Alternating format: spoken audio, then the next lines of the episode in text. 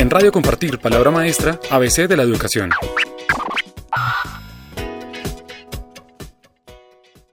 Nos encontramos con el profesor Javier García del municipio de Apartado, quien tiene una propuesta que viene desarrollando en la institución educativa La Paz. Bueno, profesor, cuéntenos un poquito cuál es el diagnóstico que usted encuentra en, el contexto escolar eh, una vez llegue usted al colegio y cuántos años lleva desarrollando la propuesta. Bueno, mm, yo llego al colegio con la primera convocatoria de docentes orientadores en el 2011, agosto del 2011. Eh, obviamente ese espacio es como para conocer el colegio, pero en el 2012 uno se da cuenta de los proyectos que hay y uno apunta a fortalecer los proyectos que hay institucionalmente. Ya se había generado un espacio para hacer el proyecto de convivencia, para fortalecerlo, y con la llegada mía como orientador, pues se le dio un mayor impulso a esta a este programa, a este proyecto. Mm, como soy Duraba, ¿cierto? Una es y apartado específicamente, sabemos la historia que ha tenido con respecto a la situación de conflicto, ¿cierto? Eh, y los estudiantes que tenemos actualmente son hijos de esos que vivieron el conflicto en la época de los 90 y del 2000, ¿cierto? En el cambio como de manejo del poder en este, en este territorio entonces, lo más lógico es que hayan dificultades socioeconómicas, socioemocionales, familiares, que obviamente repercuten en el desempeño que estos estudiantes tienen tanto académicamente como comportamentalmente, ¿cierto? Entonces la idea del proyecto eh, tiene como fin es generar cultura en el comportamiento, porque mm, si bien ya se venía generando actividades, eran actividades aisladas, entonces se hacía, ah, no, que hay que hacer, tal día hay que hacer una actividad de convivencia, se hace, pero no era generada una línea de trabajo donde diario, por lo menos semanalmente, se estuviera haciendo alguna actividad que apuntara a la convivencia, aparte de las actividades normales curriculares que, deben hacer los docentes para el desarrollo de competencias ciudadanas, ¿cierto? La transversalidad de las competencias ciudadanas.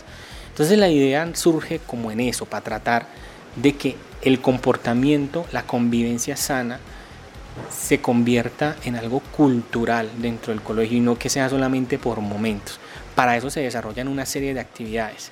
En el 2013, cuando llega la ley 1620 y el decreto reglamentario 1965, pues nos enganchamos ya más legalmente a darle estructura legal al proyecto, eh, diseñando actividades que apuntaran a las cuatro a los cuatro momentos de la ley, que ellos hablan que se deben hacer actividades de promoción, prevención, atención y seguimiento. Entonces nosotros cogimos ese proyecto, y esa ley, y dijimos, bueno, ¿qué actividades vamos a hacer en prevención? ¿Qué en promoción?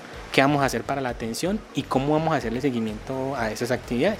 Y empezamos con un grupo de docentes a diseñar Luego de eso salió pues el proyecto donde ya la idea era convertirlo en algo que fuera institucional, eh, y el objetivo final es desarrollar competencias, pero que no cayera solamente en los docentes, sino que los estudiantes mismos también tuvieran un papel protagónico acá y por eso se crearon los gestores de convivencia, que son en un primer momento llamaban conciliadores, luego por cuestiones legales, no, no pueden ser conciliadores porque un conciliador tiene unas características, bueno, entonces gestores de convivencia. ¿Esto lo trabajan con estudiantes de qué grados?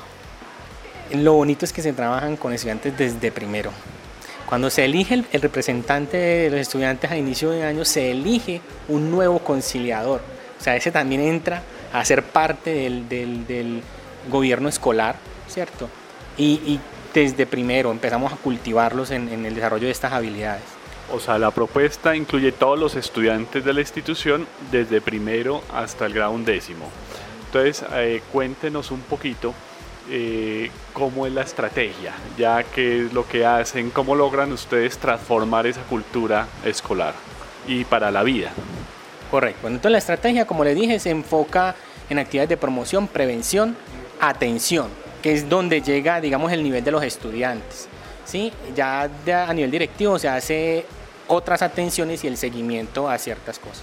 Entonces la estrategia... Eh, plantea una parte que es de los estudiantes, donde ellos hacen actividades de promoción, prevención y atención hasta un nivel específico.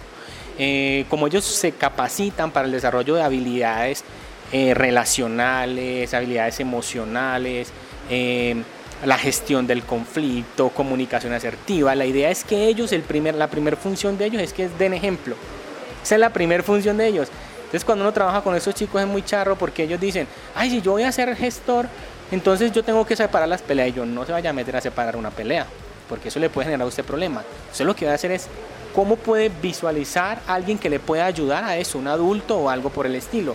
Pero si tienes otras funciones, como por ejemplo, usted está metido en el salón, usted se da cuenta si están haciendo bullying, si están haciendo acoso a algún estudiante. Ese, ese rol protagónico que ellos tienen pues como ahí, ¿cierto? Ese, eh, entonces ellos hacen actividades de promoción. Ah, bueno, y cuando se hacen actividades, por ejemplo, direcciones de grupo, por ejemplo, programa radial, ellos también vienen a cumplir papeles de apoyo en esas actividades. Pero ellos son los líderes. Ahí la idea es que todos participen, ¿cierto? Ustedes los forman. ¿Quién, ¿Quién los forma? Usted como orientador con un equipo de maestros interviene en todas las áreas. ¿Esto es extracurricular, es curricular? ¿Cómo es un poco la dinámica ya de esa escuela de formación? Correcto. Eh, ha tenido etapas. Resulta que en el primer momento, cuando empezamos a generar el proyecto, eh, desde la gobernación de Antioquia se estaba desarrollando un programa que se llama Entornos Protectores. Y resulta que en ese espacio tuvimos dos años de capacitación a esos estudiantes, donde un funcionario de la gobernación de Antioquia, era una trabajadora social, desarrollaba eso precisamente que nosotros necesitamos con el apoyo mío específicamente. Como ellos tenían sus propios recursos, era muy bueno porque entonces los chicos podían salir de la institución, iban a hacer actividades externas, luego venían y la replicaban en la institución, ¿cierto? En, el segunda, en la segunda etapa, Hemos generado alianzas, eh, precisamente la ley 1620 permite que se generen alianzas con instituciones y nosotros tenemos alianzas con instituciones de educación superior para los practicantes de psicología.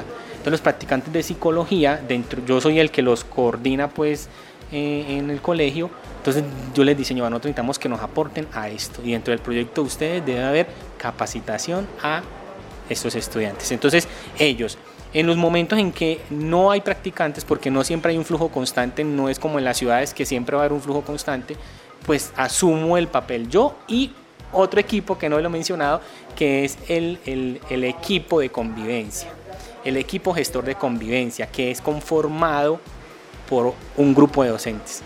Ellos planean, ayudan a planear, ayudan a ejecutar, tiene diferentes participaciones. ¿Y ese eh, la formación se hace fuera de la jornada escolar o en la misma jornada? ¿Cómo es un poco la mecánica? Listo, varía. Normalmente es fuera de la jornada, ¿cierto? En ese primer, por ejemplo, en ese primer bloque los estudiantes eh, hacían actividades en la mañana, otros las hacían en la tarde para no quitarle como espacios de clase siempre a los mismos en las mismas jornadas. Entonces realmente la capacitación varía. Hay actividades que se hacen en el mismo horario de clase, entonces se genera un espacio, una hora o dos horas que se pide para la capacitación del estudiante y hay otras que se generan fuera del área. una vez mirada la propuesta, la analizamos, vimos los videos, encontramos que hay mucha participación de la mujer. ¿Hay algún tema de género que ustedes vienen trabajando y desarrollando con la propuesta? Conscientemente no no dijimos, vamos a trabajar sobre esto. Es más, me lo estás haciendo ver tú ahorita. Pero dentro del trabajo que nosotros hacemos, dentro de la convivencia, está el respeto, la inclusión, la tolerancia. Entonces, diría yo acá, porque no te lo puedo decir con certeza, resultado de eso es también cómo ellas se van apropiando de esos espacios. La representante, mujer. La personera, mujer. La... Sí, es cierto. Entonces, diría yo que no de manera consciente, planeada, pero seguramente esos espacios, esos, esos representantes de los estudiantes y la personera son conciliadores, son gestores de convivencia desde que nosotros ingresamos y ahora son los, líderes. El anterior que se graduó el año pasado también era, era, gestor de convivencia. Entonces, ¿cómo digo yo, es el cómo repercute lo que se ha ido haciendo desde hace rato, porque el principio es el cultivo, ese es el principio de nuestra actividad. ¿Qué, resultados se pueden evidenciar en los años de, que lleva la implementación de la propuesta? Bueno, uno de esos es esto que te acabo de decir. Como mm, cuando nosotros planeamos la actividad, lo primero que nos metimos en la cabeza es que si bien uno no puede transformar a todo el mundo, sí es muy importante que algunos de aquellos que hacen parte se transformen. Entonces decíamos, si por lo menos logramos que los que son gestores de convivencia cumplan un rol de ejemplo, eso es una ganancia. ¿Por qué? Porque la lógica de, nuestra, de nuestro programa, ¿cuál es? Que cada año se elige un nuevo conciliador.